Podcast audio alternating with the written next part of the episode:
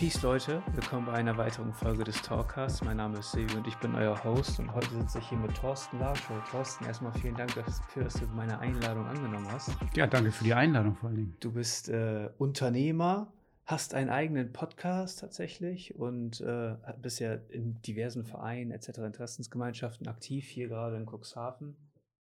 Bist äh, politisch äh, in unserem Stadtrat für die Grünen und ich wollte mich heute einfach mal so leicht und locker mit dir äh, unterhalten und so ein bisschen äh, mit dem Unternehmen quasi anfangen und mich dann so vorarbeiten. Und äh, ich muss ja erstmal sagen, wie, wie, ich habe mir deinen Podcast angehört tatsächlich, auch noch so ein bisschen als Vorbereitung. Und als ich äh, da mal reingehört habe, habe ich direkt Lust auf ein Lastenrad bekommen. Ne?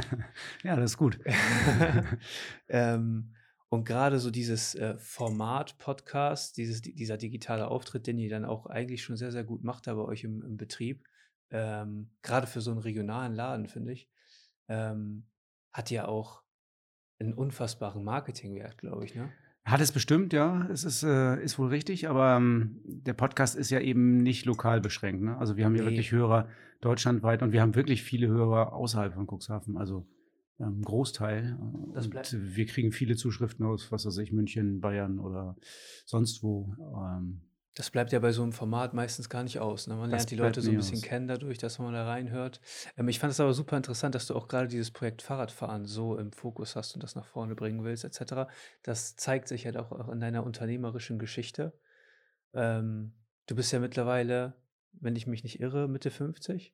Ja. Mitte 50, ja. Ähm, Habe ich gar nicht so eingeschätzt tatsächlich. Muss am ganzen Fahrradfahren liegen. ja, wenn, das, äh, wenn du das so siehst, das, äh, auf jeden Fall das äh, Fahrradfahren trägt äh, mit Sicherheit ein bisschen zu Fitness bei. Ganz sicher, bei. Ja.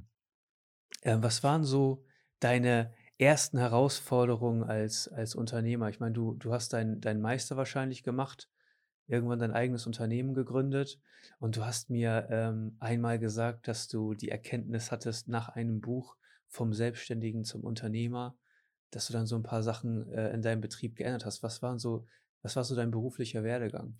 Ja, also das, das Buch ist schon tatsächlich so ein bisschen ein Wendepunkt, glaube ich, gewesen. Ähm, das ist von Stefan Mehrath.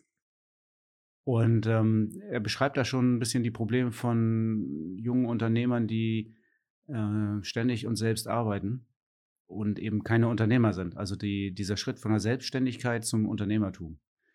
Und das äh, hört sich jetzt viel einfacher an, als es ist. Und ähm, nach dem Lesen des Buches und nach der, dem Gewinnen von ein paar Erkenntnissen hatte ich mich eigentlich schon kurze Zeit nach dem Buch immer mal wieder, nee, eigentlich ständig als Unternehmer tituliert, der ich ja nicht war, sondern ich war eigentlich immer noch Selbstständiger.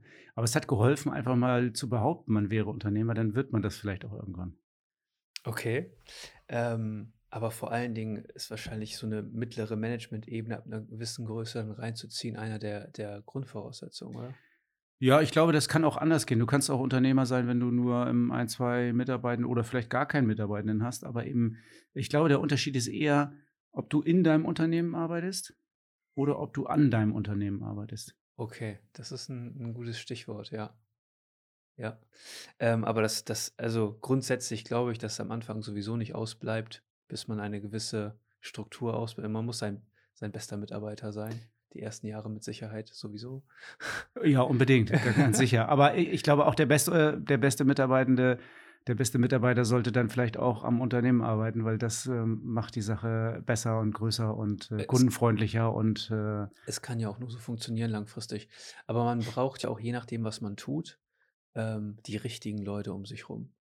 Ja, das ist klar. Das also ähm, nur wenn du wirklich ähm, tolle, engagierte Leute hast, die habe ich ja, dann wird das auch funktionieren. Ne? Sonst äh, wird es schwierig. Ich stehe ja so gerade in diesen Startlöchern und mache mir, mache mir ja natürlich Gedanken um diese ganzen Themen und äh, suche jetzt gerade so mein Team so zusammen, so Stück für Stück, ähm, wo ich echt nichts dran zu meckern habe. Ne? Also die Leute sind wirklich äh, gut, können mir da den Rücken frei halten und ich kann mich auf die Sachen, auf die, auf die wesentlichen Sachen konzentrieren. Ähm, aber ich fand das, ich fand, dass du dieses Buch so angesprochen hast, weil es klingt ja so banal, ne? Aber ich sehe auch so viele Leute in meinem Freundeskreis auch vor allen Dingen, die selbstständig sind und wirklich den ganzen Tag, sechs oder sieben Tage die Woche im Betrieb sind und das mindestens zehn Stunden, eher zwölf. Und das geht natürlich auf die Substanz langfristig so. Ja, das sind ja ähm, tatsächlich immer wieder die gleichen Sachen, die dann auch passieren. Ne? Also, wenn man anfängt, wenn man jung dabei ist oder ein Unternehmen jung gründet, dann macht man auch alles selber. Ne? Dann werden die Regale selber aufgebaut, dann werden die äh, Wände selber gemalt oder der Fußboden eingezogen, äh, im, also in der Betriebsstätte oder sowas. Und da muss man ganz ehrlich sagen, also wenn man das dann alles selber macht und nicht glaubt, dass es jemanden gibt, der das schneller, besser und billiger machen kann, dann ist da schon der Fehler irgendwie im System. Also das kann eigentlich nicht sein. Also ich mache ja das, ich mache ja die Unternehmung oder das Geschäft deswegen auf, weil ich irgendwas erreichen will. Und ähm, da müssten eigentlich Malerarbeiten oder sowas nicht unbedingt dazu zählen. Dafür gibt es Leute, die das wirklich gut und viel schneller und besser können als man selbst. Hast du das am Anfang alles gemacht? Ja. Okay. Wir haben alles selber gebastelt. Wir waren äh, überall dabei. Also auch einfach in der, in der Ermangelung ähm, der Erkenntnis. Ja. Aber natürlich auch, und ich verstehe auch jeden, der das äh, alles selber macht, weil dann ist das Geld nicht da, du hast das Investment nicht, kannst es nicht bringen oder so. Ähm, das ist dann so. Trotzdem muss man sich vielleicht einfach mal hinsetzen und Gedanken darüber machen, ob es die Zeit nicht besser investiert wird, äh, wenn man an seinem Ar Unternehmen arbeitet und eben nicht da drin. Ähm, was ist der, was ist der, der Purpose von deinem Unternehmen? Was ist, was ist das, was du, was du auf jeden Fall verbessern willst und was du auch tust, glaube ich? Ja, Purpose ist ja immer das große Schlagwort jetzt überhaupt. Ähm, da wäre ich jetzt gerade eben schon, ähm, als du das Thema vorher hattest mit den Mitarbeitenden, da war das eigentlich schon so ein bisschen mein Gedanke. Darum geht es eigentlich grundsätzlich, dass man eine Vision hat, wo man hin will. Also es geht bei uns zum Beispiel im Fahrradgeschäft keineswegs darum, Fahrräder zu verkaufen oder Umsatz zu machen oder Löhne zu zahlen oder Arbeit zu haben. Also wir, wir haben keine Arbeitsplätze bei uns. Wir, das Ziel ist nicht, Arbeitsplätze zu schaffen. Aber also eigentlich haben wir eher das Ziel, Arbeit abzuschaffen. Ähm, aber wir wollen, dass äh, alle Cuxhavener mehr Rad fahren. Wir wollen das Leben aller Cuxhavener dadurch verbessern, dass möglichst viele Menschen in Cuxhaven Rad fahren. So, das ist unsere Vision. Wir wollen alle aufs Rad bringen. Und dafür kommen wir dann morgens auch gerne zur Arbeit und sagen, heute bringen wir wieder jemand aufs Rad. Und der fährt mehr Rad als äh, vorher. Deswegen auch ein Podcast, deswegen auch äh, politische Arbeit, deswegen persönlich äh, habe ich auch ganz oft das Thema Fahrrad. Also ich und auch meine Belegschaft glauben schon an das Fahrrad und daran, dass das äh, Fahrrad ein Teil der Lösung für ganz, ganz viele Probleme ist. Und deswegen äh, gehen wir jeden Tag zur Arbeit und äh, machen das mit Freude, weil wir glauben, die Welt ein bisschen zu verbessern. Ähm, verzichten, verzichtet ihr überwiegend auf Autos? Ähm, ich hätte beinahe gesagt komplett. Aber das stimmt natürlich nicht. Also ähm, von den Mitarbeitenden kommen fast alle mit dem Fahrrad zur Arbeit. Und das ist gar nicht so selbstverständlich, weil wir ähm, Mitarbeitende haben, die in Spieker wohnen, die in Mulsum wohnen, in Nordholz. Also nicht, also man würde sagen, jetzt nicht unbedingt so dicht dran. In deinem Podcast habe ich von einer Mitarbeiterin gehört, die in Bremerhaven wohnt. die ist jetzt umgezogen nach ja. äh, Spieger Nordholz. Okay. Ähm, also die hat jetzt nur noch die halbe Strecke, aber die ist tatsächlich zwei Jahre lang aus äh, Bremerhaven gefahren. Ja. Wahnsinn. Ähm, ich finde das super interessant, weil ich, ich habe ja auch lange auf dem Auto verzichtet. Ähm, bewusst irgendwann, äh, mein, mein Fahrzeug verkauft und äh, gesagt, ich habe da keine Lust mehr drauf, weil Eigentum verpflichtet und an diesen Dingern geht ja auch ständig irgendwas kaputt und die Reparaturkosten, Instandhaltungskosten, die laufenden Kosten bei so einem Fahrzeug sind immens hoch. Und dann bin ich tatsächlich nur gelaufen, fast zwei Jahre, überall hin. Ich wohne ja hier relativ zentral. Ich bin innerhalb von 20 Minuten bei der Arbeit gewesen.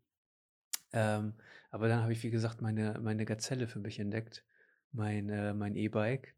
Und ähm, man kann sich ja mit einem Fahrrad, gerade hier in der Region, in einer absolut überragenden Geschwindigkeit von Ortsteil zu Ortsteil bewegen. Da, da ist mir aufgefallen, dass ich ein Auto gar nicht benötige. Tatsächlich. Also ich gebe dir recht und ähm, muss ganz ehrlich sagen, das merkt man aber erst, wenn man es macht. Auf jeden Fall. Also das jemandem Klar. theoretisch zu erklären, dass es eigentlich super ist und das Autofahren total unbequem ist und äh, also wirklich hinderlich, das glaubt dir ja wirklich niemand. Und ich finde es auch super interessant, dass du zu Fuß gegangen bist, weil ähm, ich war früher wirklich ein Zu-Fuß-Geh-Hasser und habe dann aber irgendwann mal so Wander äh, wollte mal so eine etwas längere Wanderung machen. Da bin ich viel zu Fuß gegangen und bin eigentlich nicht mehr so ganz abgeneigt, zu Fuß zu, zu gehen und ähm, finde, dass man beim zu Fuß gehen noch viel mehr sieht, als wenn man mit dem Fahrrad fährt. Also es ist noch, also es ist klar, es ist ja langsamer und es ist intensiver in der Wahrnehmung als äh, Radfahren noch. Ja. Aber mit Autofahren ist ja beides eh nicht zu vergleichen. Dann nimmst du eigentlich nichts mehr von deiner Umgebung wahr. Da bist du ja nur noch. Da bist du nur noch, da reagierst du nur noch auf dein Umfeld, mehr oder weniger. Ähm, das zu Fuß gehen, muss ich sagen, äh, habe ich auch sehr genossen. Das äh, Problem, was ich dann irgendwann hatte, war die, der Faktor Zeit. Ich war einfach, die Zeit hat einfach gefehlt. Wenn ich Termine äh, bis nach Salenburg wahrnehmen muss oder so, dann muss man mit dem Taxi dahin fahren.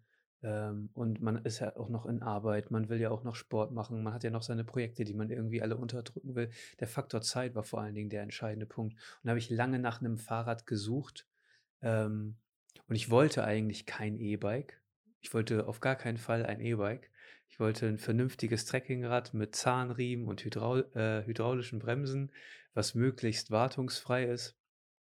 Ähm, ja, und dann kam ja das war der Zeitpunkt, als im Suezkanal dieser Frachter quer lag und die Lieferengpässe in der Fahrradindustrie waren ja auch unfassbar. Aktuell sind sie ja immer noch, denke ich mal so. Ja, die Lieferengpässe sind tatsächlich immer noch da, also oder noch sogar noch schlimmer geworden. Ja. Ähm, wir haben das äh, große Glück, dass wir ähm, ganz gut geplant haben und aktuell eigentlich fast jeden Fahrradwunsch befriedigen können, außer der ist irgendwie, ich möchte das nicht in Blau, ich möchte das unbedingt in Rot oder sowas. Oder ne, dann wird es schwierig, ähm, aber wenn man ein bisschen flexibel ist, kann man auch jetzt noch Fahrräder kriegen. Das ist nämlich das Thema. Als ich zu dem Zeitpunkt gekauft habe, ähm, hat der, der Verkäufer mir quasi gesagt, ja, äh, das, was da ist, ist da. Und äh, wenn du was anderes willst, dann Pech. Ja, wir haben, wir haben noch eine Firma, die hat so Lieferzeiten vier bis sechs Wochen. Ähm, die, bei den anderen trifft das genau zu. Äh, ähm, das kann ich bestätigen. Aber wir haben noch eine Firma, die so vier bis sechs Wochen Lieferzeit hat. Das ist für die Menschen, die sich ein Fahrrad bestellen und die das dann doch ein bisschen individuell machen können, eben Farbwunsch und solche Sachen, ähm, völlig akzeptabel. Also vier bis sechs Wochen wartet man im Augenblick ja. äh, unproblematisch auf dem Fahrrad. Das ist auch für die meisten völlig okay. Das ist, äh, das ist in Ordnung. Ähm, ich muss sagen, das E-Bike an sich ähm, ist ja auch ein unfassbares Fahrgefühl. Ne? Also ich, ich will ja eigentlich gar nichts anderes fahren mehr. Ähm, du, du bist ja FDP-Mitglied, ne? Ich bin FDP-Mitglied. Und äh, ich will dich mal mit dem Zitat von deinem, ich muss mir überlegen, was er, was er zur damaligen Zeit war, Verkehrsminister, glaube ich. Ja. Nee, das stimmt gar nicht. Das, äh, äh, Christian Lindner hat das gesagt. Der war nicht Verkehrsminister, der war damals Oppositionsführer. Und er hat gesagt, ähm, ihr glaubt doch wohl nicht, dass wir die Probleme ähm, des 21. Jahrhunderts mit einer 200 Jahre alten Erfindung lösen können. Wobei er dann aufs Fahrrad abgezielt hat. Ja. Ähm, das ist natürlich mich als Fahrradhändler, mich als Fahrradenthusiasten oder auch als äh, Fahrradaktivisten trifft sowas natürlich äh, schon hart, beziehungsweise ich weiß, dass er nicht recht hat. Und ähm, weil du aufs E-Bike anspielst, die Erfindung des Fahrrades ist 200 Jahre alt, aber ja. die Erfindung des E-Bikes ist natürlich auch ähnlich alt, aber es gab ja sehr viele Fehlversuche. Jetzt haben wir ja E-Bikes, die sind so hochmodern und so gut zu fahren. Du wirst das ja wahrscheinlich selber bestätigen. Das ist einfach ein ja, super bequemes, tolles Fahrgefühl, oder? Also mein, mein Fahrrad unterstützt mich bis 25 Stundenkilometern. Und wenn ich dann noch mal meine eigene Kraft dort reinsetze, äh, schaffe ich auch 45 Stundenkilometer, was schon ganz, also das ist schon sehr schnell. Ja, du solltest mit Radsport anfangen, wenn du mit dem Gazelle 45 fährst. äh, das ist schon sehr, sehr schnell. Ähm, ja, also grundsätzlich glaube ich, ich, ich, ich versuche das auch immer bei mir in der Partei so ein bisschen anzusprechen. Ähm, ich mag dieses Denken in Farben nicht, eigentlich, weil wir alle sind ja unterschiedlich. Auch du wirst ein bisschen FDP sein, wenn du Unternehmer bist. So du bist ja nicht nur grün. Und ich glaube, dass, dass man auch nachhaltig und grün, dass das eine, vor allen Dingen eine Einstellung ist, die man auf sein Leben anwenden muss. Und ähm, was ich immer ein bisschen kritisiere, sind Verbote. Ich mag keine Verbote. Ich finde, dass Menschen sich bewusst für etwas entscheiden müssen. Ich fand den Spritpreis bei 2 Euro irgendwas gar nicht so schlimm. Ähm, als ich auf der Autobahn unterwegs war, war es doch sehr viel entspannter. Und äh, gerade ich, ich habe ja, ich, Thorsten, ich habe ja 2017 einen schweren Autounfall gehabt ähm, und bin mit 160 gegen Schwertransport gefahren und ich weiß, dass diese schnellen Geschwindigkeiten auch einfach gefährlich sind. Ähm, ich habe auch nichts dagegen, dass man, also ich fahre auf der Autobahn 120, ähm, aber ich weiß halt nicht, ob man sowas hier konstant verbieten muss. Also ich finde das, ich muss sagen, die FDP hat sich ja gegen das, gegen die Geschwindigkeit, äh, also gegen die, das Geschwindigkeitslimit positioniert. Ich weiß nicht, ob das so sinn, also sinnvoll ist. Ich finde es nicht so schlimm, aber grün ist eine Einstellung und die wird man auch querbeet durch alle politischen Einstellungen finden, glaube ich. Also ich, da bin ich bei dir. Also natürlich ähm, habe ich als Unternehmer wahrscheinlich FDP-Anteile und ähm, also sagen wir mal so, alle politischen Parteien des erlaubten Spektrums oder ja, des erlaubten Spektrums haben natürlich auch vernünftige und gute Positionen zu allen möglichen Sachen. Und ob die mir jetzt besonders gut passen oder nicht, das entscheidet eher, ob ich dann mich dafür begeistern kann oder nicht. Ähm, aber das ist ja alles okay und das ist alles zum Wohle von uns. Eben. So, also vielleicht sind wir da ja auch beim Punkt, wo, ähm, das erfahre ich jetzt ja auch in der Lokalpolitik, wo, wo du dann Vorwürfe kriegst, ähm, wir würden äh, allen hier Schaden zufügen wollen und wir würden alles äh, nur schlechter machen. Das ist natürlich totaler Quatsch.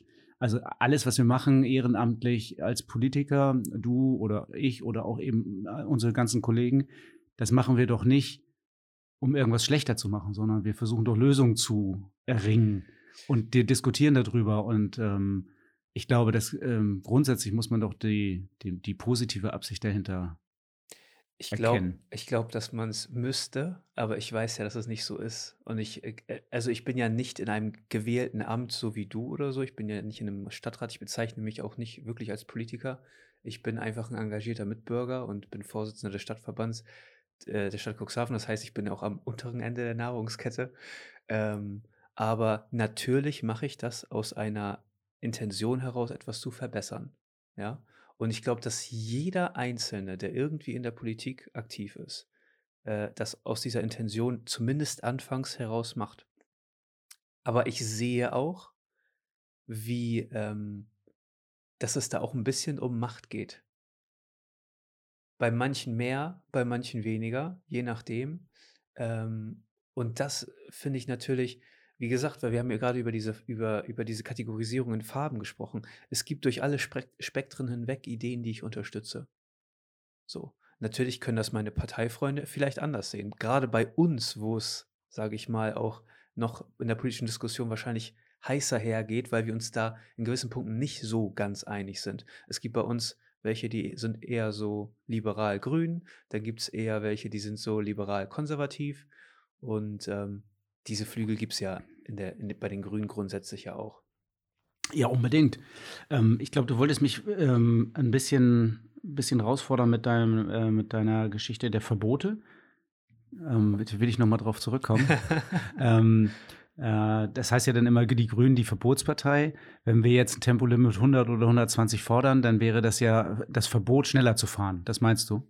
Nein, ich meine grundsätzlich die Ansätze, politische Ansätze, die etwas verbieten, halte ich für nicht zielführend. Ob Ne. das jetzt die Grünen sind oder die äh, SPD und selbst wenn das die Liberalen wären, das wird für mich keine Rolle spielen. Also ich, ich glaube nicht an Politik der Verbote, egal aus welcher Richtung die kommt. Aber ist es nicht so, also das, was wir neu als Gesetze beschließen, wird dann immer als Verbot deklariert? Das, was es schon gibt, sind Regeln. Also da ist ja, da ist ja ein bisschen sprachlich der Unterschied. Ja, Also wenn ich sage, bei Rot wird an der Ampel angehalten, dann ist es das Verbot weiterzufahren. Da hat irgendjemand hat mal gesagt, dann hast du das Verbot weiterzufahren bei Rot. Ähm, das ist ja jetzt keine Diskussion bei einer Ampel, ob wenn die Rot zeigt, ob das dann schon wieder ein Verbot ist, was mich, äh, was mich gängelt in meiner freien Fahrt, sondern das sind die Regeln, an die wir uns halten. Deswegen tue ich mich schwer, alle neuen Gesetze immer mit also natürlich ist ein neues Gesetz, was irgendwas einschränkt, auch irgendwie als Verbot zu begreifen. Aber alle alten Gesetze wären dann ja auch Verbote. Und ähm, die meisten, die allermeisten der Gesetze sind ja sinnvoll in ihrer Regelung. Und das sind sinnvolle Verbote. Deswegen äh, glaube ich, dass es so ein bisschen polemisch ist, alle neuen Vorstöße immer als Verbot zu bezeichnen. Das äh, will ich, will ich damit auch gar nicht. Ich weiß, dass es gesellschaftliche Regeln gibt, die also einen gesellschaftlichen Konsens fordern und das auch sinnvoll ist. Ähm, aber es gibt durchaus, äh, sage ich mal, Verbote, ja, oder Neuregelungen, je nachdem, wie man das jetzt betiteln will, die nicht so sinnvoll sind. Und wenn wir uns gerade so das Thema Landwirtschaft oder ähm, ich, ich, wollte das hier eigentlich nicht mit dir ein, anreißen, aber wenn ich mir das Thema äh, Energieversorgung angucke, dann äh, sehe ich auch immer wieder ähm, Punkte, wo ich mich frage, wie sinnvoll ist das eigentlich, wenn wir Photovoltaik äh, bauen und das wollen als Gesellschaft, um uns auch, wir machen uns damit ja auch irgendwie unabhängig von, von äh, Staaten wie Russland und äh, den Arabischen Emiraten. Ähm, aber was passiert am Ende mit diesem Müll? Tauschen wir, ich, also ich bin ja für Klimaschutz ne? und für Naturschutz, aber an manchen Punkten tauschen wir Klimaschutz gegen Naturschutz. Ähm, Gerade bei, bei Windkraftanlagen äh, gibt es ja auch ein riesen Vogelsterben, ne? was ich natürlich auch. Ich, will nicht jeden Vogel retten am Ende des Tages. Wir müssen ja auch irgendwie als Gesellschaft Energie, äh, äh, unsere Energie zur Verfügung haben. Das sind halt so viele, das sind so, so komplexe Themen, die man gar nicht so einfach aufbereiten kann, finde ich. Und das, und das dann immer in so eine Farbe zu stecken, das finde ich dann ein bisschen schwierig, weil äh, wir haben in Deutschland sowieso ein Energieproblem, in Europa vor allen Dingen. Das heißt, wir werden weltweit in, in, in global, globaler Sicht nicht mehr so wettbewerbsfähig sein. Unsere Energie wird teurer. Wenn wir uns auf LNG-Gas einigen, dann ist das alleine schon im Rohstoff doppelt so teuer, mindestens. Und ähm, geschweige denn, dass die Infrastruktur überhaupt noch gar nicht steht. Ähm, wir, wir haben gesellschaftliche Probleme, die wir anerkennen müssen und da müssen wir vor allen Dingen in solchen Zeiten äh, auch ein bisschen geschlossener als, als Gesellschaft sein. Und das meine ich auch so durch alle politischen Spektren. Das Ziel muss klar sein. Da ist die Geschlossenheit natürlich schwierig, gerade jetzt, wenn du das äh, Thema Energie ansprichst. Du hast es jetzt ja angesprochen. Ähm, bin ich äh, komplett äh, anderer Meinung. Natürlich. Also bin ich, bin ich absolut gegensätzlicher Meinung. Du sprichst das Thema äh, Vogelschlag bei äh, Windkraftanlagen an. Den gibt es ja quasi gar nicht. Also das ist ja tatsächlich eine, das ist ja nur eine Erzählung, die ähm, kein, oh. keinen realistischen Hintergrund hat, weil, also natürlich sterben Vögel auch vor allen Dingen beim Vogelschlag an große. An, also ich rede nicht von den kleinen, ich rede ja, von den großen. Ähm, tatsächlich ist auch bewiesen, dass gerade die Greifvögel ähm, gerne im Bereich der Windkraftanlagen äh, jagen, weil da meistens äh, die äh, Nagetiere auch besser zu fangen sind. Aber die halten sich tatsächlich von den Flügeln fern. Das ist relativ selten, dass die erwischt werden. Und die hunderttausendfache Menge an Vogelschlag an Windkraftanlagen zerschellt jedes Jahr in Deutschland an Fensterscheiben. Die hunderttausendfache Menge. Aber nicht an und Greifvögeln, nicht an großen Vögeln. Das sind die nicht an Greifvögeln, das ist richtig, aber die, das Problem der Greifvögel in den Windkraftanlagen ist wirklich äh, relativ klein. Ähm, da gibt es Untersuchungen zum Beispiel vom NABU, der ja eigentlich eher für Artenschutz und sowas steht. Der sagt aber, nee, das ist, das ist kein Problem. Es ist kein signifikantes Problem. Wir haben ein ganz anderes Problem. Ähm, die Greifvögel sind eher dadurch gefährdet, dass es, äh, dass es eben keine, keine Nahrung für, für die äh, Tiere gibt oder dass sie durch Pestizide belastet sind und, und, und. Also das sind so Sachen, die, die erzählt werden, hm, das, da wird es schwierig. Also äh, kann ich nicht einschätzen. Ich äh, habe mich mit dem Thema nicht, äh, nicht so beschäftigt, bin kein Wissenschaftler bei der NAVO. Ich kann dir nur sagen, was mir vorliegt an Informationen.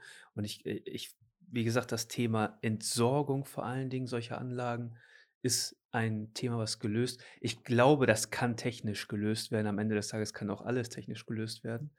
Ähm, aber ähm, ich, ich halte es auch nicht für sinnvoll, diese Atomdebatte wieder, wieder aufkommen zu lassen, weil es gibt dafür einfach keinen gesellschaftlichen Konsens mehr und die Verträge sind nun mal so, wie sie sind und dann muss man das auch irgendwann mal akzeptieren. Ähm, das muss man, glaube ich, akzeptieren. Ich bin auch ganz froh, dass das gar nicht mehr groß in die Diskussion kommt, weil ich glaube einfach, die Atomenergie ist einfach so unendlich teuer, dass wir uns das nicht finanziell nicht leisten können, weil die, Un die Unendlichkeitskosten sind ja noch nicht eingeplant. Die Unendlichkeitskosten sind nicht eingeplant, aber was natürlich äh, ähm, sinnvoll ist, ist, ist, dass die nicht kein CO2 emittieren in so einer Art und Weise.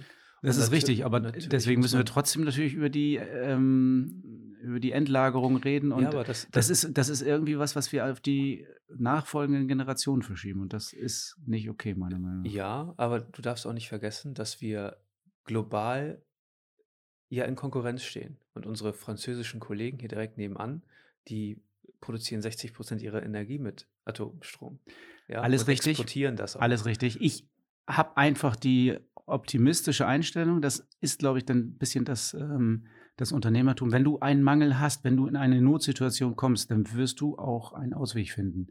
Und wenn wir uns, wenn wir kein Gas und kein Öl mehr importieren, dann würden wir es schaffen, die Energie hier in Deutschland einfach durch regenerative Energie zu gewinnen. Wir müssten dafür ganz viele Regeln ändern, ganz viele bürokratische Hürden abbauen. Wir müssten nicht die Windenergie und die Solarenergie in dem, äh, in dem Best-Szenario ausbauen, sondern wir müssten das nochmal verdreifachen oder vervierfachen. Wir müssten eigentlich in drei, vier Jahren unsere gesamte Energie dahin äh, umbauen, dass wir das äh, selbst produzieren können.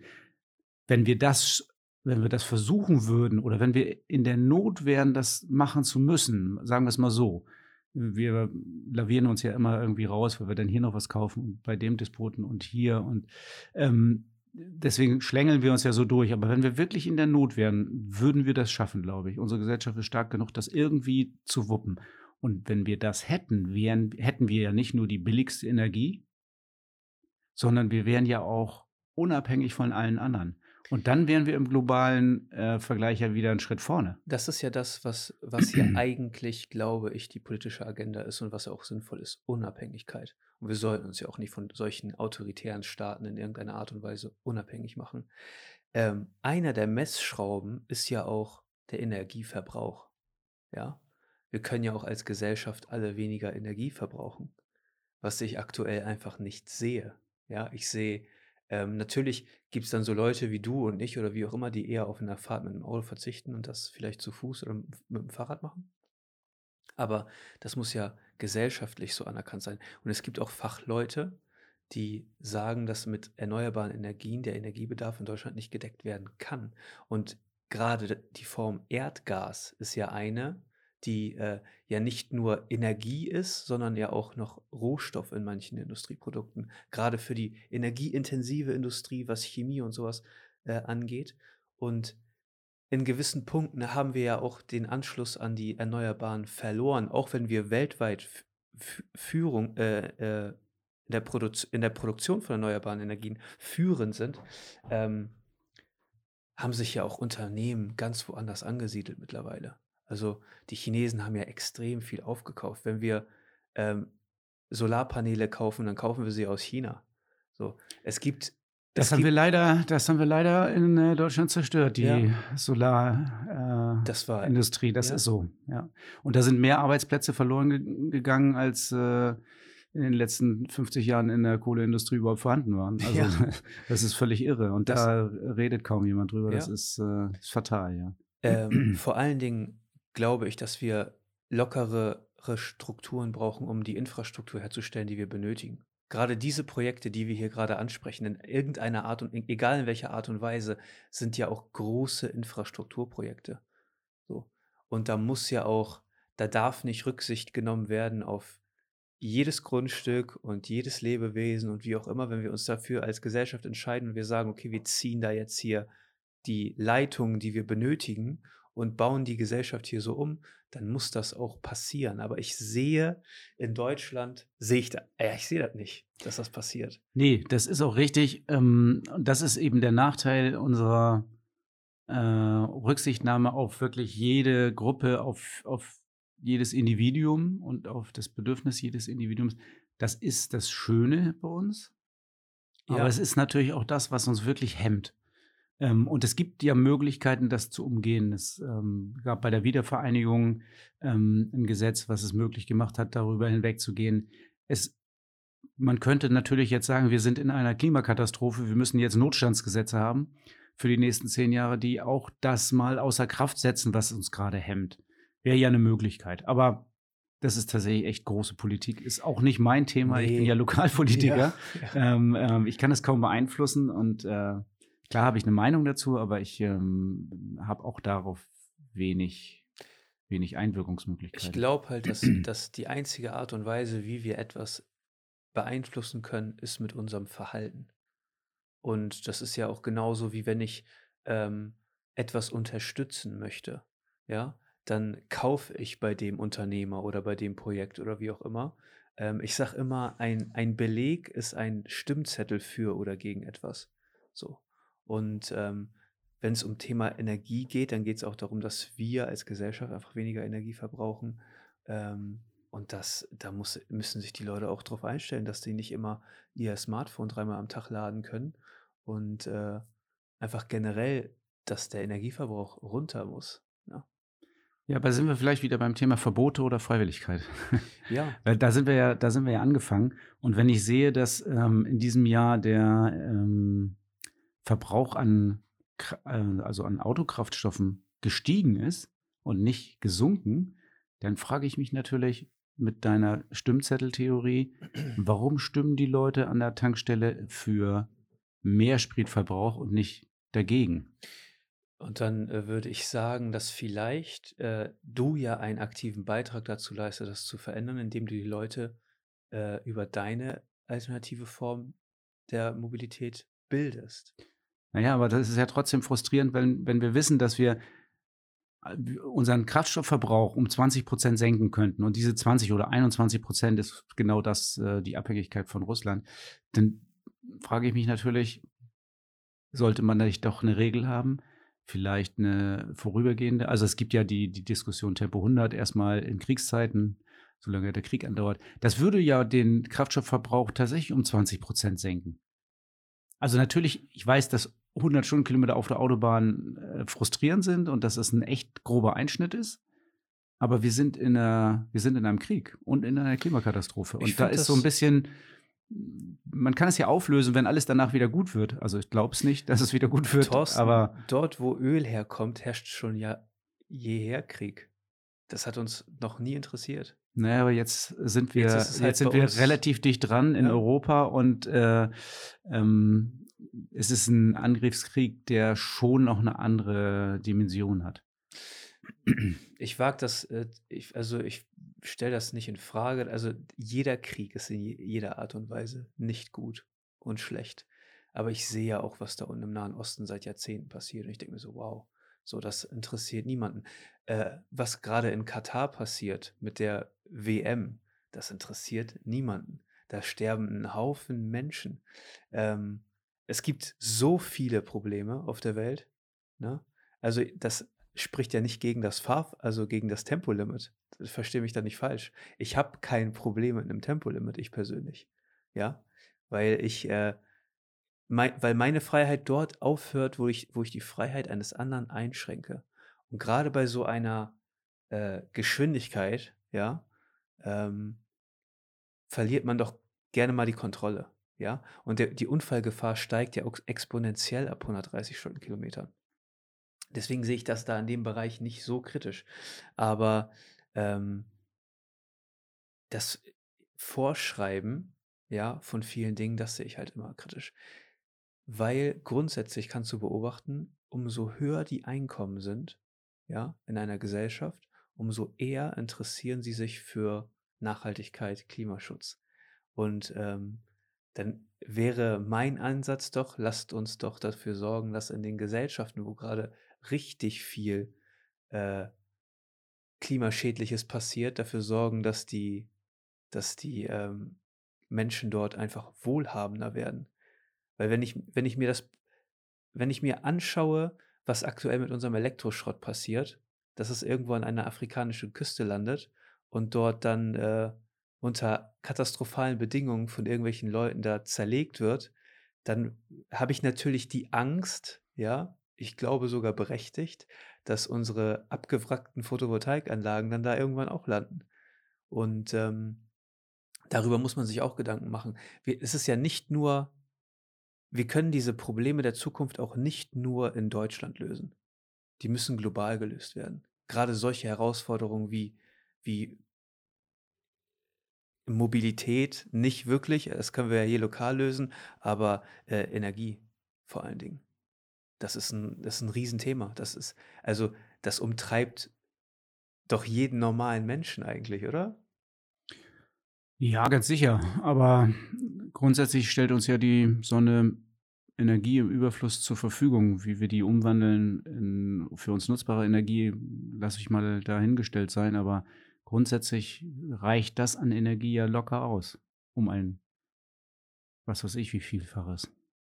Ja, aber wie gesagt, also es gibt ja technische Lösungen, ähm, aber wie, das muss sich halt alles noch entwickeln. Das muss sich entwickeln, ja, ja, klar, So, gar keine muss Frage. man, äh, dein Unternehmen, um da nochmal zurückzukommen, hat sich ja auch entwickelt. Von einer, von einem äh, Unternehmen eines Selbstständigen zu einem Unternehmen eines Unternehmers. Ja, du konntest wachsen, du konntest dir ein Team aufbauen, du hast äh, äh, deine Themen nach vorne gebracht und einen aktiven Beitrag hier dazu bei, geleistet, dass ähm, zum Beispiel das Thema Lastenfahrräder.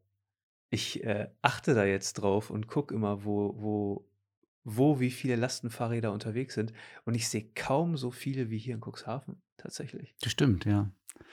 Gut beobachtet. Ja, also ich Also wir haben, wir haben wirklich viel dafür getan, das muss ich ganz ehrlich sagen. Ja. Es ist aber auch so, dass meine Mitarbeitenden alle, na nicht alle, aber doch fast alle große Fans von Lastenrädern sind, ich selber auch. Ähm, und wir das natürlich auch benutzt haben und die Begeisterung auch weitergegeben haben, glaube ich, für Lastenräder. Und ähm, so kleine Städte wie Cuxhaven haben normalerweise keine oder kaum Lastenräder im Stadtbild. Du siehst Lastenräder in Berlin, in Hamburg, in München ohne Ende. Ähm, aber eben nicht in so kleinen Kommunen wie Cuxhaven. Und das haben wir tatsächlich komplett auf den Kopf gestellt, das stimmt. Ich habe in Brüssel, ich war letzte Woche in Brüssel, ich habe in Brüssel zwei, drei gesehen tatsächlich. Und äh, äh, in Koblenz war ich jetzt am Wochenende über auch. Da habe ich gar keins gesehen. Ähm, obwohl das ja auch eigentlich eine super schöne Fahrradregion ist. Ne? Ist natürlich nicht so flach hier wie bei uns, ist ja klar. Ähm, aber ich habe ja auch, ich sehe ja, wer hier Lastenfahrrad fährt. Und es ist ja, ich habe vor kurzem Norbert erst mit einem mit einem Lastenfahrrad hier rumfahren sehen. Da ich so, wow, okay, das ist ja hier gar nicht so, also das ist ja eine, eine im Verhältnis zur Bevölkerungszahl ist das hier ein wahnsinniges Ja, die, die Lastenraddichte in Cuxhaven ist extrem hoch. Woran liegt das? An deinem guten Preis? Äh, nee, nee, nee.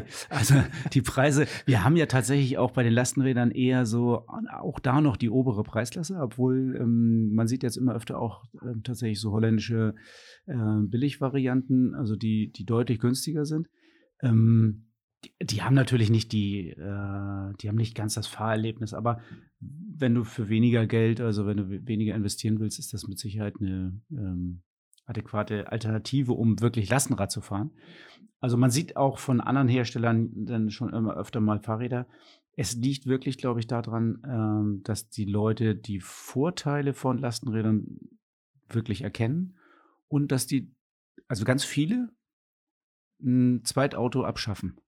Also wenn du ein Auto abschaffst, ähm, dann ist das Lastenrad vom finanziellen her ja eigentlich Peanuts. Also du hast das ja vorhin gesagt, also es ist ja Wertverlust. Du brauchst viel Platz für dein Auto. Du hast Versicherung, du hast Steuern, du hast die laufenden Kosten. Das ist ja das, was oft nicht so- richtig wahrgenommen wird. Ähm, Das sind ja mehrere hundert Euro im Monat, die so oder so als Basis immer für jedes Auto anfallen. Und die fallen beim Lastenrad nicht an. Also klar, du kannst es auch, kannst ja den Preis auf äh, fünf Jahre rechnen.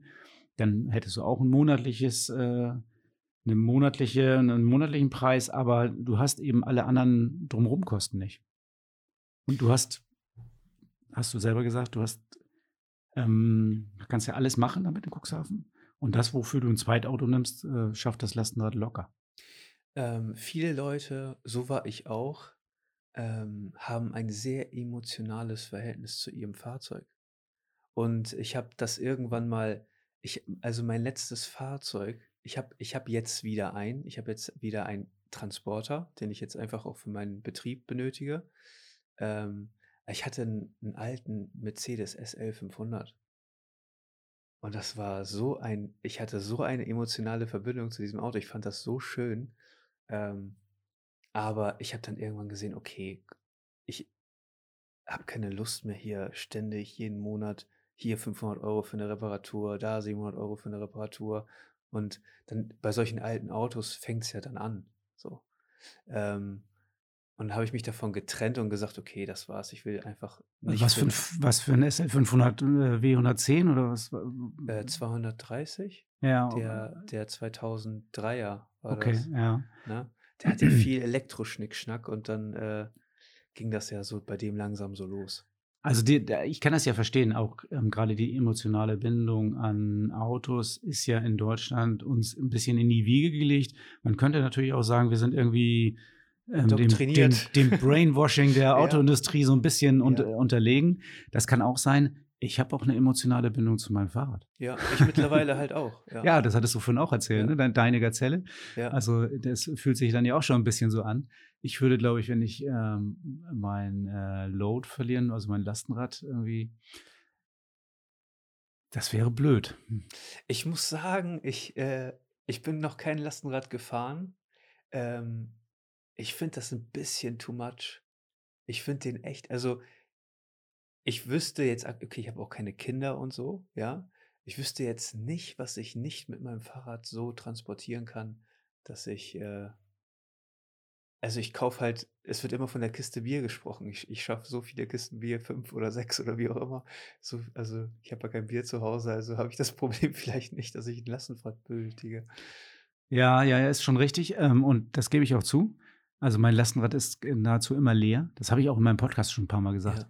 Ich fahre das Lastenrad einfach, was mir irre viel Spaß macht, damit zu fahren. Ist das, das Fahrgefühl anders? Das Fahrgefühl ist anders. Ähm, ich finde es äh, super spannend, damit zu fahren. Ich, äh, ich sitze da bequem drauf, das ist voll gefedert.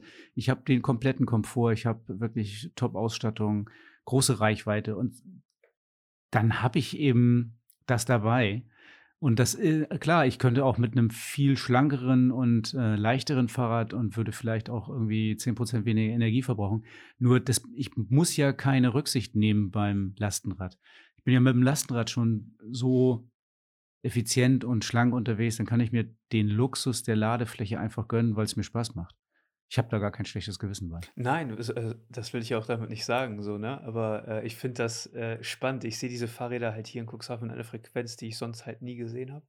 Und ähm, am Anfang habe ich es nicht verstanden. Jetzt langsam sage ich mal so, ähm, könnte ich es verstehen, wenn ich vielleicht ein Kind hätte oder sowas oder zwei. Äh, damit kann man die auch echt äh, fix, schnell überall hinbringen und vermutlich auch relativ sicher. Ähm, also ähm, ich mache mal ein Beispiel. Ich fahre ja. wirklich immer leer mit meinem Rad, aber einmal in der Woche fahre ich zum, zum Hockey. Also so Ausrüstung wie Eishockey, also schon mit, äh, mit ordentlich Gepäck und ja. Schlägern und allem drum und dran. Und dann brauche ich das Lastenrad. Ja. Wenn ich das nicht habe, dann muss ich mir was überlegen. Dann muss ich einen Anhänger dran machen oder mir ein Lastenrad leihen oder ähm, ich müsste mit dem Auto fahren. So, und äh, ich will ja gar, also ich fahre ja gar kein Auto. Also ja. Ich habe ähm, tatsächlich, ähm, als ich mir deinen Podcast angehört habe, ähm, sofort daran gedacht, ähm, weil ich ja auch gerade in einer Gründungsphase quasi bin und äh, ja auch noch ein bisschen mehr vorhab, ähm, dass ich so ein Fahrzeug ideal anbieten würde, um einen Lieferservice mit zu bestücken, zum Beispiel.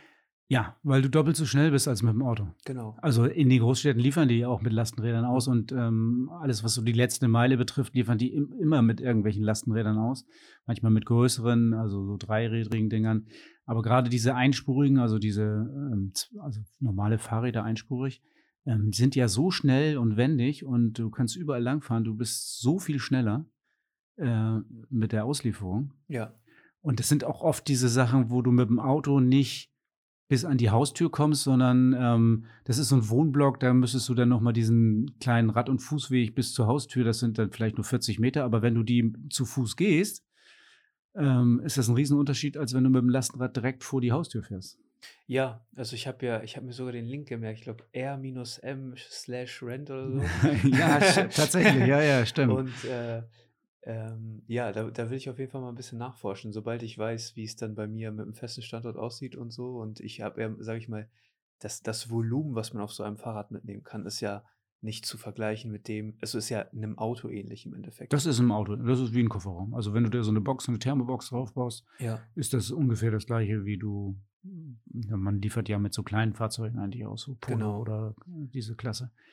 Ähm, das ist schon sehr ähnlich. Ja. Das wird diese Lieferindustrie mit Sicherheit revolutionieren noch. Tut es schon, glaube ich. Ja? Also in den Großstädten ist es tatsächlich so, dass sie, dass sie so ähm, das UPS und Hermes und äh, wie sie alle heißen, Ja. ähm, wenn ich das jetzt mal auf Cuxhaven runterbreche, die würden nicht mehr jedes Geschäft in der Schillerstraße anfahren oder in der Nordersteinstraße, sondern die würden ihre Pakete einfach zum Beispiel am Kameraplatz ausladen, in so eine Hütte oder einen Container. Und dann gibt es ein oder zwei Lastenradfahrer, die das dann an die einzelnen Geschäfte verteilen. Es macht ja keinen Sinn, dass jeder Lieferdienst äh, morgens nochmal durch die Nordersteinstraße fährt und an jedem Geschäft anhält und ein Paket rausschmeißt. ja. Da kann der, der den Lieferwagen fährt, lieber gleich die nächste Station anfahren und dann wird das ähm, die, die letzte Meile halt mit so einem Lastenrad verteilt. Das wird eine interessante Entwicklung, glaube Das, ich. das gibt es schon in vielen Städten. Also natürlich in Cuxhaven nicht, aber in äh, vielen größeren Städten gibt es das schon. Du ähm, hast ja aktuell wie viele Standorte mit deinem Unternehmen? Ja, das ist ein bisschen schwierig. Also ähm, eigentlich haben wir nur einen Standort, das ist Ja. hier im Lotsenviertel. Ja. Da, das ist ja auch, ähm, da kommen wir her. Da sind wir auch noch. Ähm, wir haben jetzt äh, vor einem Jahr ähm, einen zweiten Standort eröffnet im alten Fischereihafen. Aber der ist quasi fast ohne Publikumsverkehr. Da ist nur eine Fahrradvermietung für die Öffentlichkeit. Aber wir haben eine große Werkstatt dahin gebaut. Mhm. Aber eine Werkstatt ohne Kundenverkehr. Okay. Äh, wir haben dann eine Werkstatt mit äh, acht Arbeitsplätzen und die sind auch alle voll besetzt. Das Gute ist, dass die Mechaniker da ungestört äh, arbeiten können, ohne, Da ständig ein Kunde ohne dass ein Kunde reinkommt, ohne dass Telefonate ankommen und ohne dass ähm, nervige Verkäufer kommen und sagen, äh, kannst du Hast du mal mal, eben, mach ja. mal eben und sowas.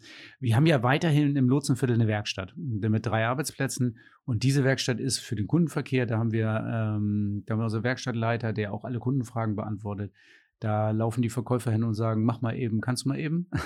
Also da ist die Störung vorprogrammiert, aber eben in diesen anderen acht Arbeitsplätzen, ähm, da gibt es keine Störung, deswegen arbeiten wir da wesentlich äh, effizienter und äh, schaffen auch mehr Arbeitsaufträge weg, weil das unser größtes Problem ist im Augenblick. Ähm, wie schätzt du die aktuelle Personalsituation ein? Hast du Probleme, geeignetes Personal zu finden oder äh, laufen sie dir zu, weil sie deine Vision teilen oder wie, wie sind da so deine Erfahrungen? Also ähm, wir haben tatsächlich keine Probleme. Wir haben äh, genügend Bewerbungen und genügend Personal. Ähm, ich weiß aber auch, dass das nicht die Regel ist. Also ich weiß aus unserer Branche, dass wir ein sehr großes äh, Fachkräfteproblem haben.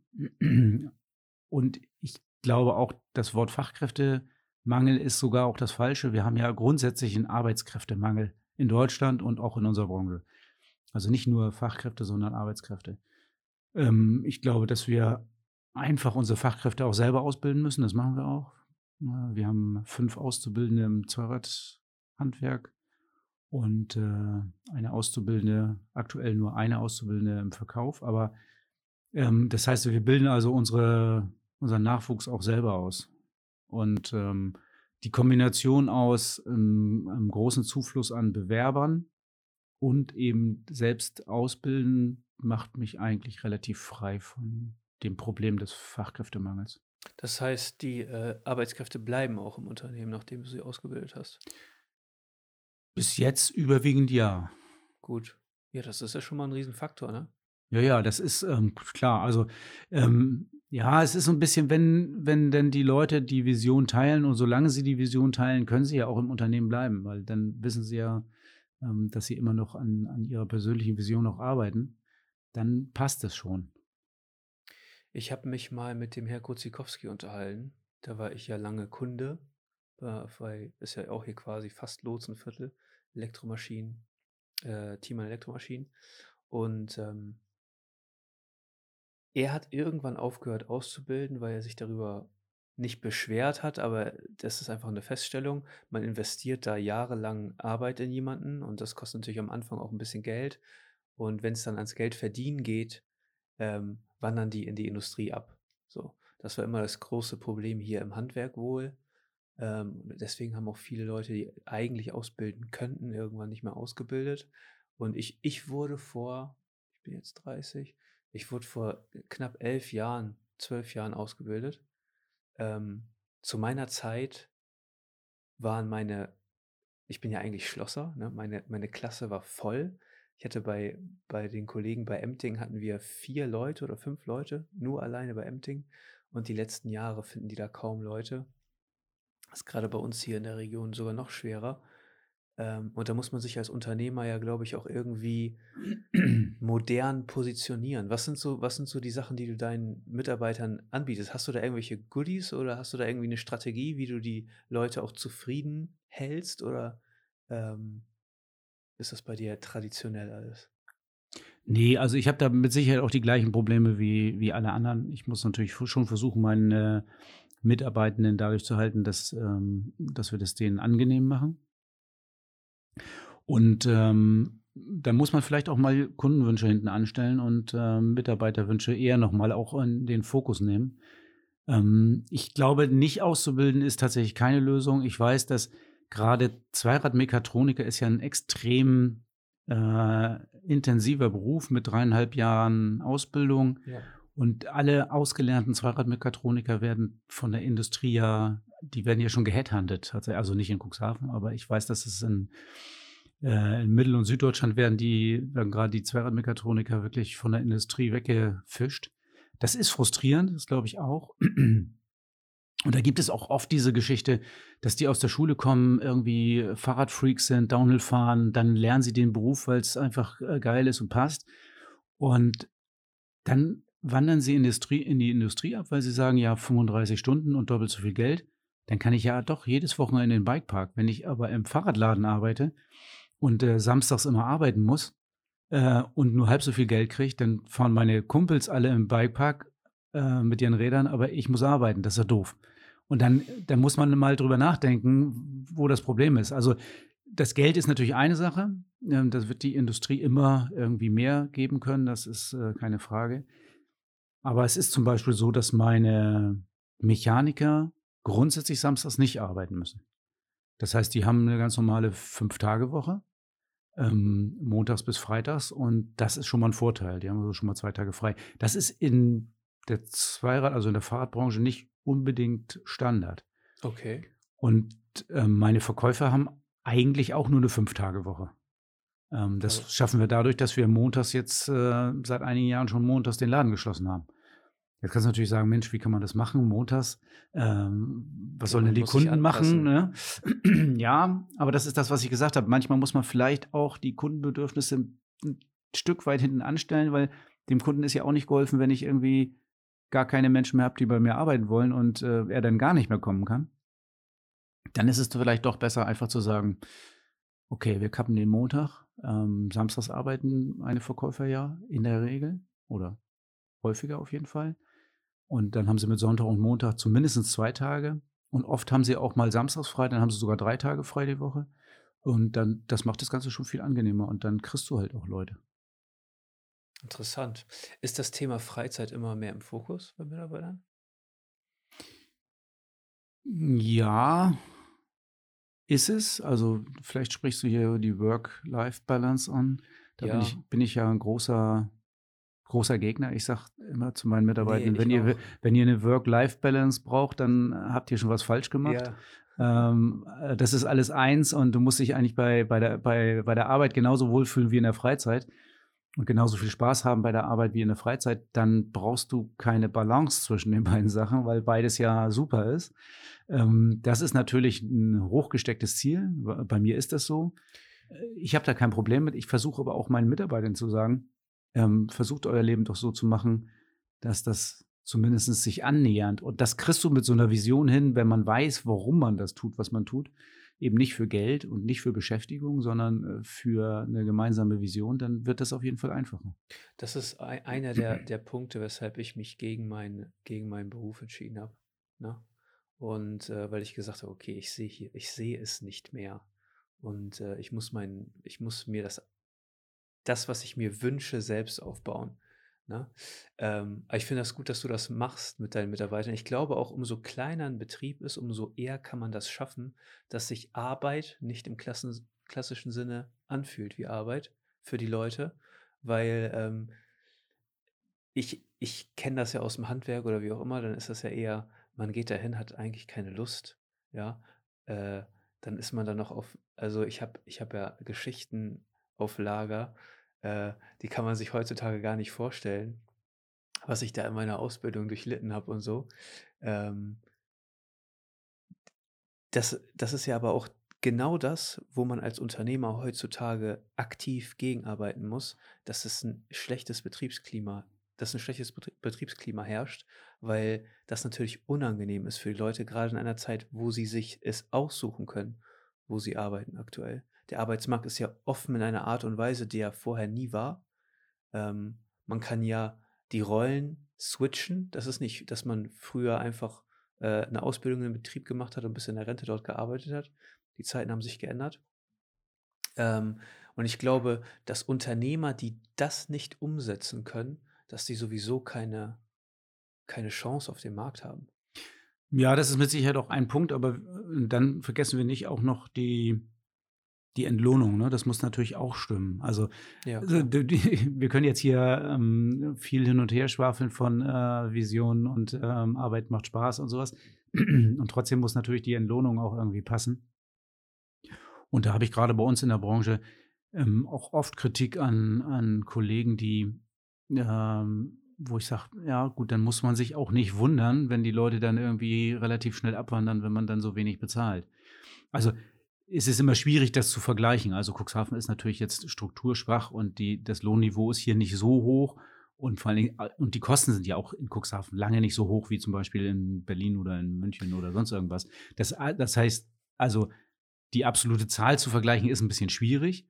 Aber ich fand zum Beispiel den Vorstoß von Lidl und Aldi, äh, Mindestlohn 14, also Mindestlohn 14 Euro für alle Mitarbeitenden bei Lidl und Aldi, fand ich doch schon ein Zeichen, wo ich sage: „Okay, ich habe ja Mitarbeiter im Einzelhandel. Ähm, keineswegs äh, auf gar keinen Fall dürfte ich irgendjemanden von denen weniger als 14 Euro zahlen.“ Weil wenn Lidl und Aldi das machen, ähm, dann muss ich doch da mithalten. Ich kann doch nicht, äh, mir überlegen, dass irgendjemand, äh, mit 'nem Stundenlohn weniger als 14 rausgeht. Ja, grundsätzlich, äh, zahle ich, also, meinen Leuten auch immer mehr als das, was man theoretisch müsste. Aber man will ja auch gute Leute um sich herum versammeln. Das ist ja auch das, was was was man was Aldi und Lidl damit versuchen, ja? Weil die die versuchen ja mit relativ kleinen Teams diese Geschäft Geschäfte am Laufen zu halten und da brauchst du da brauchst du Mitarbeiter, die, ähm, 'n bisschen mal die Extrameile gehen und nicht nur, ähm, das Aufgetragene erledigen, ne? Und ich finde, wie gesagt, so 14 Euro als ich ausgelernt habe als Schlosser, habe ich knapp 15 verdient in einem Industriebetrieb. Ne? Das ist schon 'n Unter also, da hat sich schon was geändert Ja, ja. an den Lohnniveaus. Aber deswegen darfst du trotzdem nicht vergessen, die die Niedriglohnschwelle ist, glaube ich, aktuell 12,75 € in Deutschland. Ähm, also, alles, was unter diesem also, unter diese ich glaube 12,75 € sind's. Äh, was da drunter liegt, ist schon Niedrig Niedriglohnbereich. Und, ähm und es arbeiten etliche Millionen Menschen in Deutschland im Niedriglohnbereich. Auf jeden Fall, klar. Und, ähm, das ist dann schon beängstigend. Und, äh, früher hat man also, ich oder in meiner Branche stelle ich immer wieder fest, dass es viele Betriebe gibt, die Leute haben, die eben unter dieser Schwelle noch sind. Ja. So, und dann muss man dem sagen: „Du arbeitest bei mir und wir machen 'n super Job und du wir wollen unsere Vision erfüllen, aber du bist einer der Menschen in Deutschland, die für Niedriglohn arbeiten.“ Das finde ich komisch. Gut, du du Fühlt sich musst komisch an, finde ich. musst du musst halt auch die äh, die Kundschaft haben, die bereit ist, die Preise zu bezahlen, die, ähm die es benötigt, um solche Löhne auszuzahlen. Und das ist ja bei der Gastronomie vor allen Dingen lange nicht der Fall gewesen. Ja, jetzt ändert sich da was, weil weil die gezwungen sind, dass sich da was ändert. Ähm aber also, ich ich kann halt auch nicht verstehen, beim besten Willen, dass 'n Döner irgendwie 5 Euro kostet. Also, das sind Sachen, wenn wenn man sich das durchrechnet, dann kommt man da kommt man da einfach nicht hin. Da kommt man einfach nicht hin. So, das bedeutet doch, dass der derjenige, der da hinter der Theke steht, der nix verdienen kann, nichts. Ja. Der Döner ist ein, ist ein Beispiel, sehe ich auch so, denke ich auch jedes Mal Das wieder. so was, ähm, klassisches will ich, das, will ich das wirklich essen? Weil ich weiß Ja. gar nicht, was da drin ist für 5 Euro. Das kann Das eigentlich nicht kann passen. man nicht essen. Ähm, aber ich äh, habe das auch bei, ähm, ich habe das auch schon bei anderen Restaurants, wo ich, wir haben gerade gestern in unserem Bekanntenkreis ähm, hier in Cuxhaven, ähm, meine Mädels, also die, ähm, meine Frau und meine Töchter gehen gerne griechisch essen. Und wir haben irgendwie zwei Griechen, wo wir bevorzugt hingehen. Und dann sagten die Bekannten, ja, es gibt auch noch den und den. Also ich, äh, stimmt, da waren wir auch schon zwei, dreimal. Den vergessen wir immer irgendwie. Und dann haben wir darüber diskutiert, woher das wohl kommt, dass wir den immer wieder vergessen. Der ist so ein bisschen in der Seitenstraße, deswegen ist der vielleicht auch nicht so präsent, aber der hat auch ein Problem mit den Preisen. Ist der zu billig? Ja, der ist zu billig. Ja, also okay. ich, ich, das Essen ist, ich würde fast sagen, besser als bei den anderen. ähm, Ja. Und er ist deutlich billiger.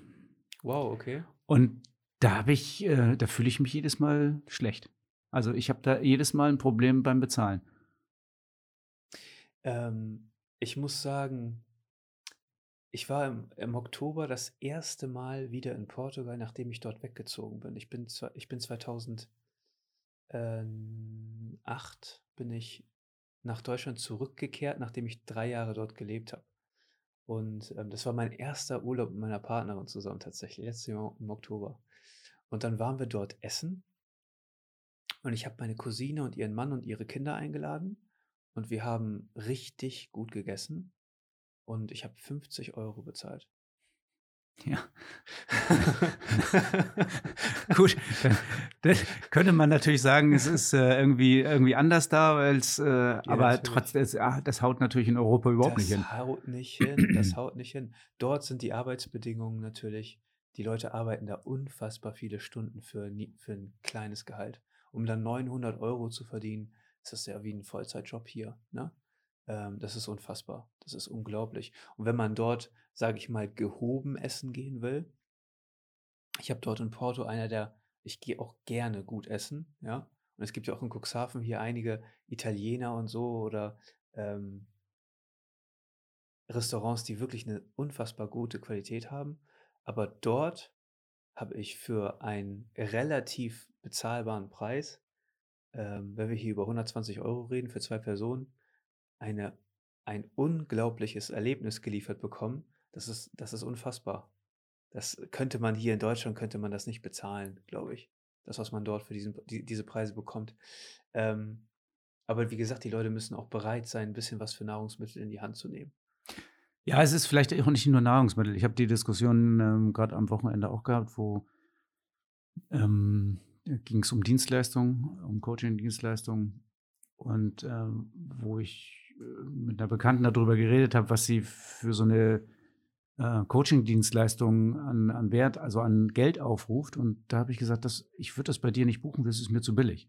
Ich hätte nicht das Gefühl, dass das was taugen kann, weil es so günstig ist. Das ist ja auch ein bisschen so ein, der Faktor, dass viele einfach auch nicht den Wert ihrer Dienstleistung wirklich erkennen und das dann zu günstig anbieten und tatsächlich dadurch auch Kunden verlieren. Das ist ja dann auch, äh, das ist ja dann auch schon mal so, so, ein, so ein Nachteil. Und oft ist es ja auch ein bisschen diese Selbstausbeutung. Ich habe gerade ein ganz gutes Beispiel aus der Fahrradbranche. Ich war mal ähm, von Brands 1 in der Peer Group und hatte äh, da so ein Peer, der äh, sieben oder acht Kaufhäuser in Norddeutschland hat. Also schon jemand, der nicht unbedingt äh, auf jeden Euro gucken muss. Und ähm, der sagt zu mir, mh, oder ich habe ihm erzählt, was bei uns äh, so eine Sofortreparatur kostet, ähm, da, ähm, dafür, dass meine, dass meine Mitarbeitenden ihre Arbeit unterbrechen, also den aktuellen Arbeitsauftrag stehen lassen, die Arbeit sofort anfangen und innerhalb einer Stunde dir die Reparatur wieder rausgeben, du kannst weiterfahren. Das kostet bei uns 45 Euro. Oder jetzt 50, wir haben eine Preiserhöhung gehabt. Damals 45. Da sagte er, ich wäre ein Halsabschneider. Also das wäre das wär ja schon verbrecherisch, wenn ich das Geld nehme. Ich sage, du, ähm, das kommt gerade so hin mit der Arbeitsunterbrechung, ähm, das eine Rad runter, das andere rauf, ähm, bis der wieder in seiner Arbeit drin ist. Das ist alles ein Riesenaufwand und das machen wir, damit du wirklich in einer Stunde wieder, ja, sagt er das, aber das machen die anderen ja viel billiger. Und dann hat er mir die Geschichte erzählt von viel billiger. Der hat äh, neben seinem Haus, äh, seinem, seiner Villa in Blankenese natürlich auch ein Haus auf Sylt. und ähm, ist dann mit seinem äh, alten, klapprigen Fahrrad, was vorne einen Platten hatte, im Zug nach Sylt gefahren, weil das wollte er dann auf Sylt benutzen. Und dann ist er Samstag um äh, 15 Uhr oder sowas in, auf Sylt angekommen. Und da gibt es einen ähm, Fahrradladen neben dem Bahnhof. Da ist er dann rein und hat gesagt, hier ist der Schlauch kaputt, äh, kannst du das mal eben machen? Und der hat ihm das dann äh, repariert und ich glaube, das, was bei uns 45 Euro gekostet hat, hat dann da 20 oder so gekostet. Und ich sage 20 Euro am Samstagnachmittag, wo der eigentlich schon fast zu hatte. Ja. ja, aber das ist doch ein fairer Preis. Das und da hat er mir dann vorgerechnet, so und so. Na, ich sage, hm, wenn das ein ausgebildeter Zweiradmechatroniker ist und ähm, einen vernünftigen Stundenlohn und der, der, Schlauch kostet schon 9 Euro und dann musst du das und das und das noch machen und dann die Reifen auf Beschädigung prüfen und, und, und. Ja, aber trotzdem, also das ist mir auch nicht viel mehr wert. Also da, das finde ich, finde ich, dass, also sagt er zu mir, dass ich dann der, der, ähm, der Halsabschneider wäre. Hm, habe ich gedacht, okay, das lässt mal so stehen. Als ich ihn das nächste Mal wieder getroffen habe, hat er gesagt, du, ich hatte ja noch so ein Fahrrad mit einem Platten. Das habe ich dann äh, drei Wochen später auch damit hingenommen. Dann ist er wieder zu dem hin und wieder Samstagnachmittag auf der Insel angekommen und hat das Fahrrad da reparieren lassen, weil das so billig war. Das heißt, diese Gutmütigkeit von dem Fahrradhändler, die hat er dann ja auch voll ausgenutzt. Der lässt das nicht in Hamburg reparieren oder irgendwo vernünftig, sondern nimmt das dann in der Bahn damit hin. Also wir müssen mal festhalten, es kommt bei dem nicht auf Geld an. Ne? Nee, nee. Das ist einfach nur, dass er dann diese billige Arbeitskraft von jemand anders so ausnutzt. Und da habe ich gedacht, ich habe das schon richtig gemacht. Also den wird es bei mir nicht geben. Also der das bei uns, also wir machen ein faires Angebot, das kannst du annehmen oder nicht. Ich habe das durchkalkuliert und es kommt für mich gerade so hin. Und es mag sein, dass das Leute für zu teuer empfinden. Dann ist das auch so. Dann können sie eine andere Lösung anstreben. Das ist völlig okay. Aber ähm, ich muss das so kalkulieren, wie das für mich richtig ist. Ich vergleiche das auch nicht mit anderen Preisen, sondern ich muss für mich kalkulieren. Genau. Ich muss meine Mitarbeiter bezahlen, ich muss die Werkstatt bezahlen, ich muss Steuern, ähm, Handwerkskammer, ich, alles Mögliche an Abgaben. Und wenn ich das durchkalkuliere, dann komme ich auf keinen anderen Preis. Das ist nun mal so.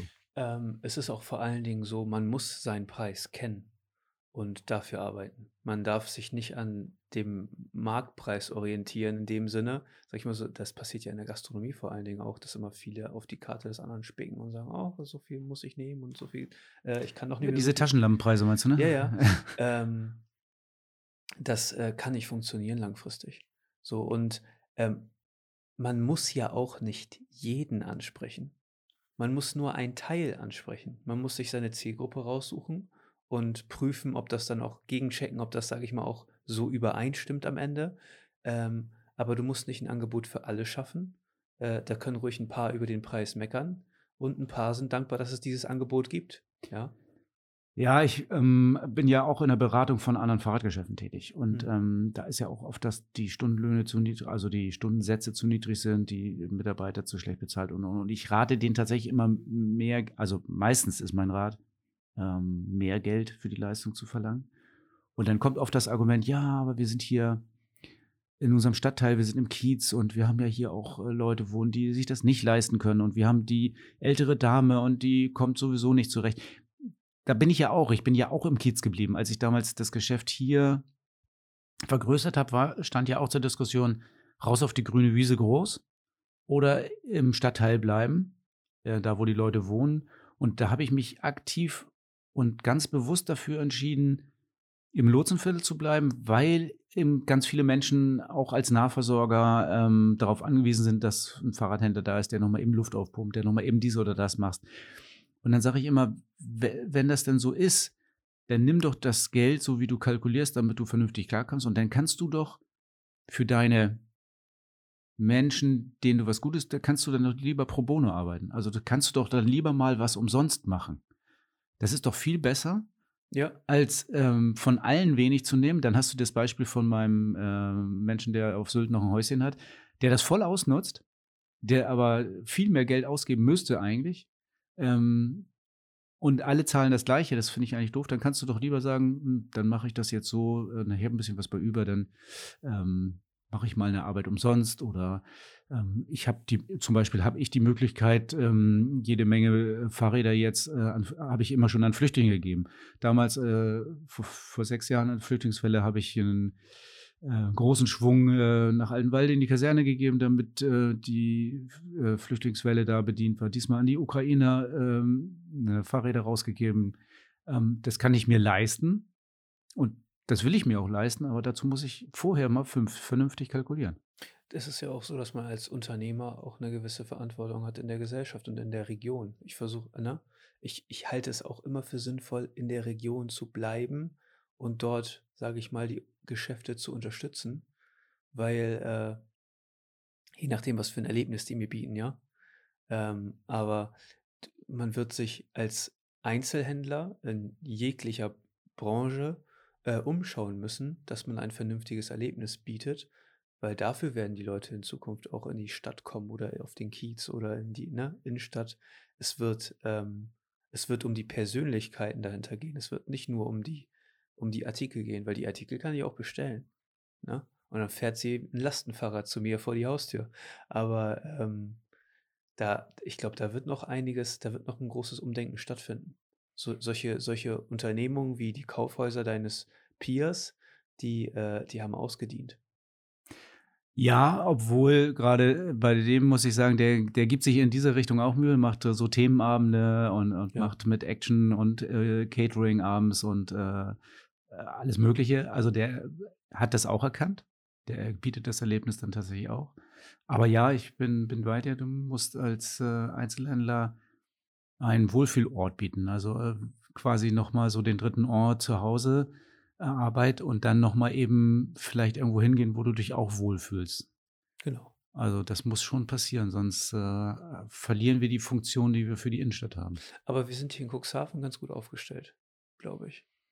Also unsere Innenstadt hat es nicht so hart getroffen wie die man manch andere, sage ich mal so. Nein, also wir kommen eigentlich ganz gut durch, das sehe ich auch so. Ähm, trotzdem würde ich mir natürlich manchmal ein bisschen mehr wünschen. Aber naja. Ja, aber da muss halt, da müssen halt Leute einen aktiven Beitrag zu leisten. So, die müssen erstmal kommen. Ja. ja. Also äh, da gibt es ja die Interessengemeinschaften in Cuxhaven und da bin ich auch ganz äh, froh, dass es da eine ganz gute ehrenamtliche Landschaft gibt. Ich war ja lange Zeit Vorsitzender der Interessengemeinschaft Lotsenviertel. Ähm, wir haben ja das Lotsenviertel auch tatsächlich äh, mit sehr viel ehrenamtlichen Engagement zu dem gemacht, was es jetzt ist. Also auch ähm, den Umbau das war ja vorher, weiß nicht, ob du das noch kennst. Doch, ja. Mit, einer, mit Hochboard und genau. Ja. Ähm, das war nun wirklich nicht besonders schön und ähm, das äh, haben wir ja vorangetrieben und haben, haben wir auch umgesetzt. Und das Lotsenviertel heute ist natürlich ein absoluter Traum. Und ich kann mich noch daran erinnern, wie, wie die ganzen Hausbesitzer, die mussten ja alle sich beteiligen. Also Straßenbaubeiträge ist da das Stichwort. Aber wenn du heute eine, eine, Wohnungsanzeige liest, alle, die da eine Wohnung oder ein Geschäft zu vermieten haben, werben immer mit äh, im Lotsenviertel. Ähm, ich muss dir auch sagen, äh, da hatten wir, glaube ich, auch schon mal drü drüber gesprochen. Ich würde mir am liebsten wünschen, dass mein zukünftiges Lokal äh, dort angesiedelt wäre, weil ich glaube, das ist eine der Straßen mit am meisten Potenzial in Cuxhaven. Ähm, es ist die Region, die ich mich hier irgendwie verbunden fühle. Ähm, aber da muss da, da, also da ist noch mächtig Platz für Angebote. Da ist noch Platz, ja, ja, keine Frage. Also so. Wir haben da ja noch auch, wir haben ja auch ein bisschen Leerstand. Ähm, und äh, dann gibt es ja immer wieder die Idee, ähm, gerade jetzt habe ich wieder einen Link zugeschickt bekommen äh, für Pop-Up-Stores und sowas. Äh, also eine andere Stadt, die das macht. Und wäre das nicht auch was für euch im Lotsenviertel? Ja, natürlich wäre es. Ähm, und es gibt tatsächlich ein Problem. Die Geschäfte, die da zu vermieten sind, die Vermieter haben kein ganz großes Interesse daran, die Geschäfte zu vermieten.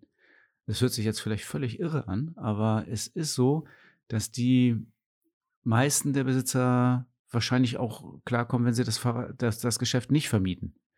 Und ähm, dann müssten sie sich jetzt ja beschäftigen, Mietverträge machen, haben Mieter drin, wissen nicht, ob das klappt und so. Ähm, das ist irgendwie ein bisschen das Problem gerade. Und, ja. die, und die lassen dann auch kein Pop-Up-Store zu, weil die sagen, nö, brauche ich gar nicht. Nee, bei mir nicht. Ja. Mach mal woanders. Ja.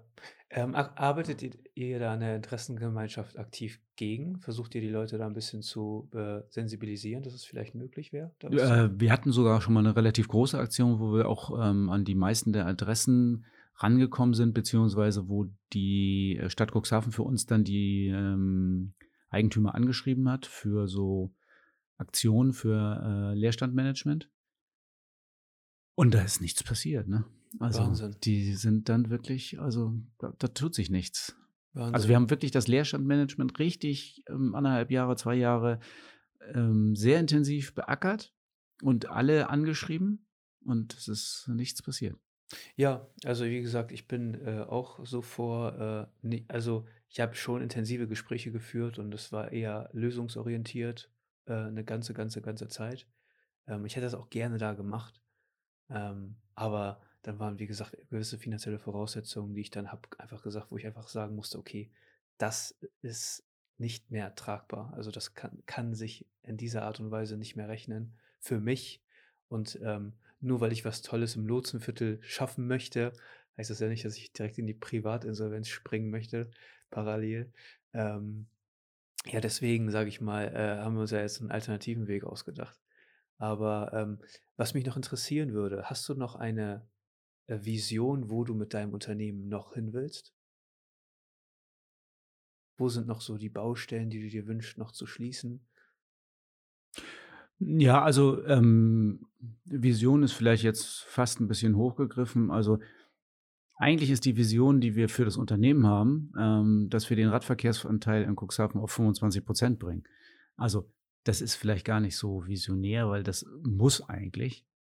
Ähm, ob das Fahrradgeschäft dafür zuständig ist oder verantwortlich oder ganz andere Sachen, das steht vielleicht auf einem anderen Blatt, aber die Vision ist wirklich äh, 25 Prozent Radverkehrsanteil. Ähm, es gibt ja viele andere Städte, die irgendwie bei 50 oder 55 Prozent sind. Also ich glaube, bei Münster ja. 45 Prozent Radverkehrsanteil. Ja. Ähm, eigentlich müsste das das Ziel oder die Vision sein, aber wir haben jetzt erstmal so eine kleine, äh, kleinere Vision, das sind diese 25 Prozent. Und wenn du fragst nach der Vision für das Geschäft und ich dir dann sage, der Radverkehrsanteil in Cuxhaven, dann ist es dem geschuldet, dass unsere Vision wirklich ist, die Leute aufs Rad zu kriegen. Ähm, dann ist das eben auch die Vision für das Geschäft. Ja. Und ähm, was vielleicht nicht Vision ist, aber was aktuell ansteht, ähm, im Augenblick ist das ähm, eine Einzelunternehmung und wir mh, mm, im Augenblick arbeiten wir daran, unsere oder meine Mitarbeitenden in die mit in die Eigentümerrolle reinzubekommen. Okay, ja. Also quasi eine Aufteilung ein bisschen. Okay, ja, Mit Bestimmung, äh, mit Eigentum zu verteilen. Und das ist das, was als nächstes ansteht eigentlich. Das heißt, es wird immer noch weiter äh, wachsen, dein Unternehmen. Ja, gehe ich von aus, ja. Das ja. Sollte, sollte wohl so sein. Ja, ja, das hört sich danach an. Äh, Thorsten, ich möchte mich äh, nochmal bei dir bedanken für die Zeit und ähm, ich weiß, dass wir viele Dinge unterschiedlich sind, aber doch irgendwie äh, gibt es doch noch so die ein oder andere Parallele, da bin ich mir ziemlich sicher. Äh, Gerade so in puncto Politik. Ähm, ich freue mich darauf, hier äh, in Zukunft mit dir vielleicht ein bisschen die Stadt äh, mitgestalten zu können. Und ähm, ich bedanke mich nochmal für dein Engagement fürs Radverkehr hier in Cuxhaven. Und ähm, ja, hast du noch irgendwelche abschließenden Worte?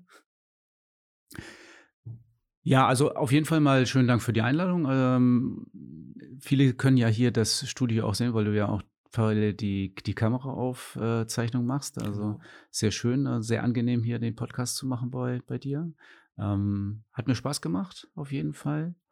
Und ich glaube, ähm, grundsätzlich hast du recht, dass es verschiedene politische Ansichten gibt, aber das große Ganze, wenn wir das große Ganze nehmen, dann gehen wir doch äh, in eigentlich fast alle in eine sehr ähnliche Richtung. Und ich glaube, man kann gerne mal auch einen Schritt zurücktreten und das große Ganze betrachten und dann ähm, sind die Unterschiede nur in dem Weg dahin. Eben, so wir tragen ja alle einen aktiven Beitrag dazu bei, ne? So mhm. gerade so die engagierten Leute. Ähm, ja, Leute, me meckern kann jeder, ne? aber was besser machen kann nicht jeder. Ähm, wir sehen uns in der kommenden Woche. Bis dahin viel Spaß. Peace.